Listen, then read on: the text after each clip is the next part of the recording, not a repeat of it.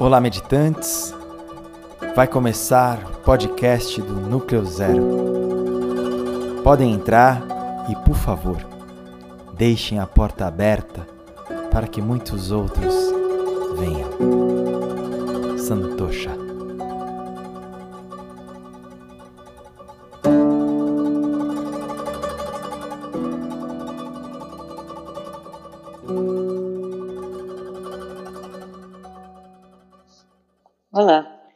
Meu nome é Fernanda Blaut, eu sou acupunturista e sou terapeuta corporal e sou uma amante estudiosa das filosofias orientais. Hoje eu vim conversar com vocês sobre o Tao e os cinco elementos. Bom, afinal, o que é o Tao?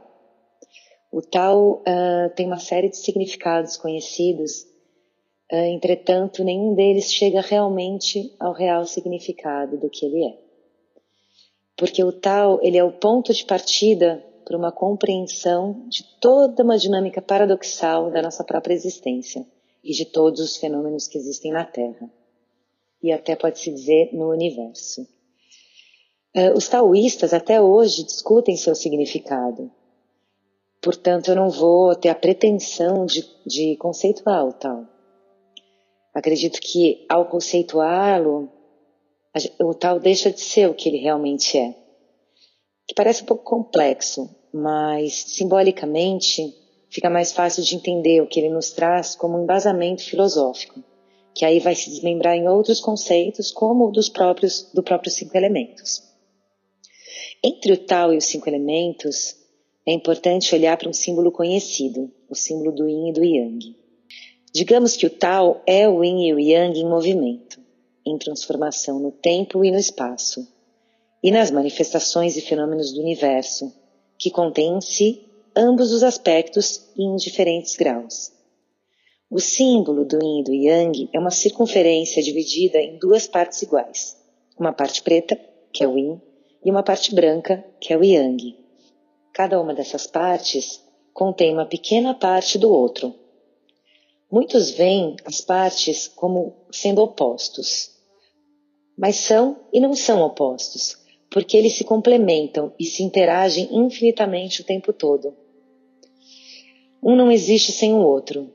É como se, ao olharmos uma montanha, a gente visse que em uma face existe uma iluminação pelo sol e a outra face está na sombra.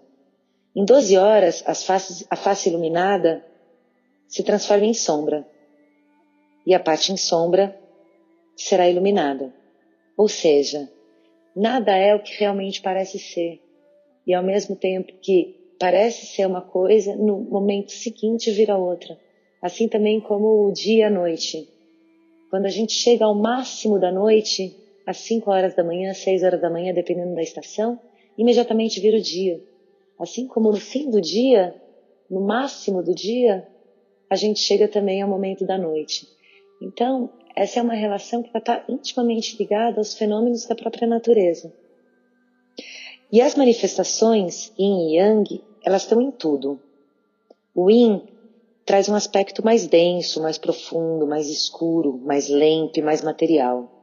O yang é mais sutil, mais superficial, mais leve, claro, rápido, mais etéreo. Os ritmos do dia e da noite no ciclo diário e os ritmos das estações no ciclo anual trazem as características ora mais yin, ora mais yang. Para chegarmos nos cinco elementos, a gente precisa entender as estações do ano. É elas que vão nos conduzir ao entendimento dos cinco elementos, que também pode se chamar cinco movimentos da medicina tradicional chinesa ou da medicina tradicional oriental. A primeira estação é a primavera, porque ela traz a ideia do início, da potência de vida. A primavera simboliza o elemento madeira, a semente que contém a essência. A primavera está relacionada à infância, a nossa primeira fase de vida e ao despertar. A madeira rege os órgãos fígado e vesícula biliar, sendo que o fígado traz um aspecto mais yin, e a vesícula traz um aspecto mais yang desse elemento. A próxima estação é o verão, O verão simboliza vitalidade, impulso, o instinto, pois está ligado ao elemento fogo, que também é mais rápido, é mais yang. Ele é associado à juventude, ao ímpeto, à vigorosidade dessa fase. O fogo rege o coração, no aspecto mais yin, e o intestino delgado, no aspecto mais yang. Entre o verão e o outono, existe na medicina oriental uma estação de transição chamada canícula. A canícula está ligada ao elemento terra e traz um aspecto mais sólido e de materialidade, assim como de fertilidade. Está ligado à fase da maturidade no nosso crescimento, uma fase de de um assentamento maior. A terra rege o estômago, num aspecto mais yang, e o baço pâncreas, num aspecto mais yin. Então, entramos no outono, que é a estação que inicia o recolhimento, as provisões, o acúmulo e a interiorização. Tem a ver com a meia-idade, o início do nosso declínio vital, no campo físico material, claro. O outono está ligado ao elemento metal, que traz a ideia de jazida, de minério, do que é essencial e profundo. O elemento metal rege o pulmão, num aspecto mais yin, e o intestino grosso em seu aspecto mais yang. E então chegamos ao inverno, a estação mais fria, oposta ao aspecto yang do verão e do fogo. O inverno traz um aspecto yin, um aspecto do, yin, do elemento água. No inverno, a sustentação está nas raízes profundas, mas também traz uma ideia de fluidez, de maleabilidade e de paciência. Está relacionado à nossa fase de velhice. Existe uma estagnação da matéria, mas um acúmulo de sabedoria também. A água rege os rins, no aspecto mais yin, e a bexiga, no aspecto mais yang. E assim a gente fecha um ciclo, para novamente chegar ao equinócio da primavera outra vez. Esse ciclo ele se retroalimenta e é chamado de ciclo de geração. Um elemento alimenta o seguinte e assim perpetua sua existência infinitamente.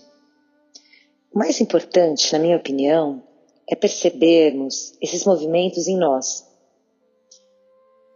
Em nós existem todos esses movimentos e todos os desequilíbrios e impermanências que nos colocam a atuar na vida a qual nós próprios pertencemos pois nós pertencemos à vida e não o contrário. Para além dos cinco elementos e seus movimentos, essas forças contidas nesses conceitos também se desmembram nos oito trigramas do I Ching, o livro das mutações. Esse oráculo milenar que vocês devem conhecer une os oito trigramas a eles mesmos e são formados então 64 hexagramas. Cada um traz os fenômenos da natureza num mistério para nossa vida ser desvendado.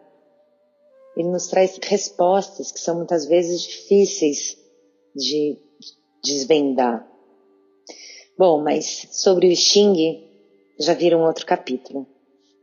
Para finalizar essa breve história, eu quero trazer para vocês o ponto 2 da primeira parte do que é o Tao, do Tao Te Ching, do Laozi, que fala assim: se todos na Terra reconhecerem a beleza como bela, desta forma já se pressupõe a feiura.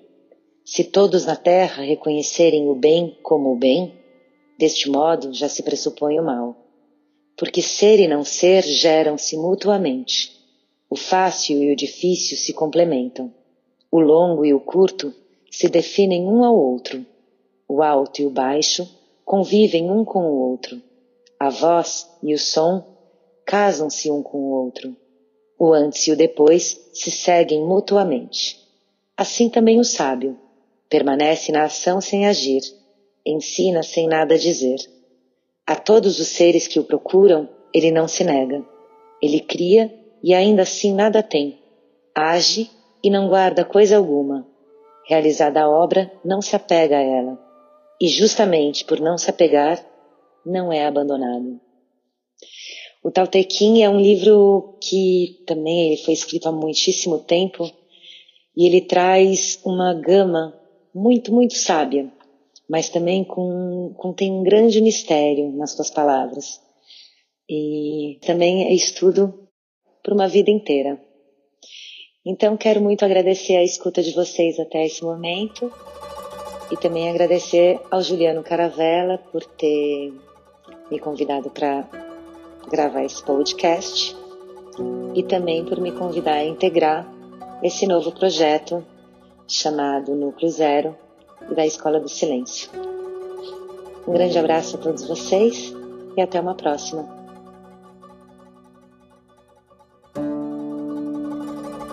Para saber mais sobre o Núcleo Zero, Escola de Ciências do Silêncio, acesse nosso site www.avivenus.com